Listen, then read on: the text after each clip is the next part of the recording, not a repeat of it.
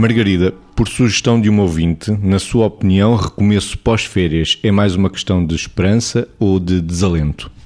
Bom, eu vou-lhe dizer o que às vezes é, o que outras vezes é e o que deveria ser sempre.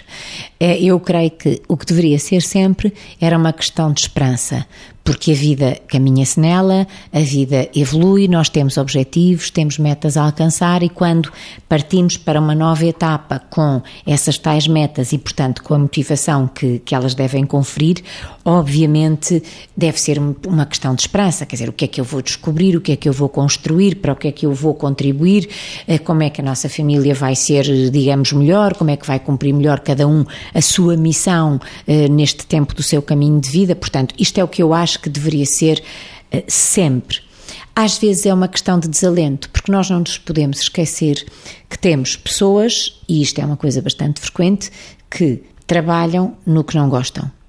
Temos uh, alunos, uh, portanto, rapazes, raparigas, adolescentes, crianças, que vão começar as aulas e não estão mobilizados para o estudo. Portanto, por vezes há situações em que realmente é desalento. O ideal era que fosse esperança, que fosse construção, que fosse até desejo. Vitor, recomeço pós-férias, desalento ou esperança parece semelhante àquela pergunta do copo meio cheio, meio vazio. É, é parecido e o que é certo é que o copo está meio cheio, meio vazio. Depende da forma como olhamos para o copo.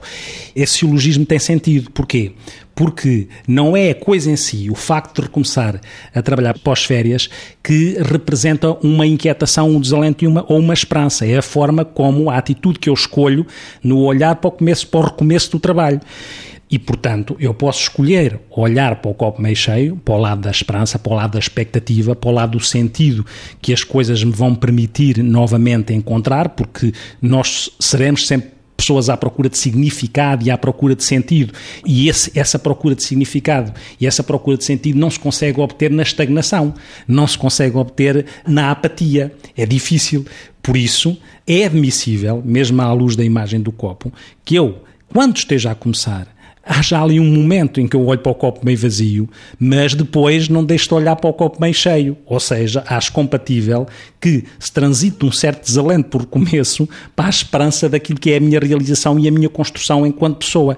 Mas, à luz do funcionamento humano, as férias só têm significado porque depois há a oportunidade das pessoas trabalharem. Porque se nós formos perguntar às pessoas que estão no desemprego o que é que elas sentem em relação a não trabalhar, é evidente que elas não sentem isso como uma coisa boa, como é óbvio. E, portanto, a valorização das férias é feita na dialética que resulta do facto de eu poder ter férias porque tenho a oportunidade de trabalhar e de me realizar ou de, ir, ou de ir para a escola ou de ir para a faculdade. Portanto, esta dialética é uma dialética que existe entre o ser humano e inclui a esperança e um incómodo que pode acontecer com o recomeço, que é legítimo e que depois é trabalhado nessa expectativa de construir coisas. O desemprego é o bom exemplo das férias indesejadas.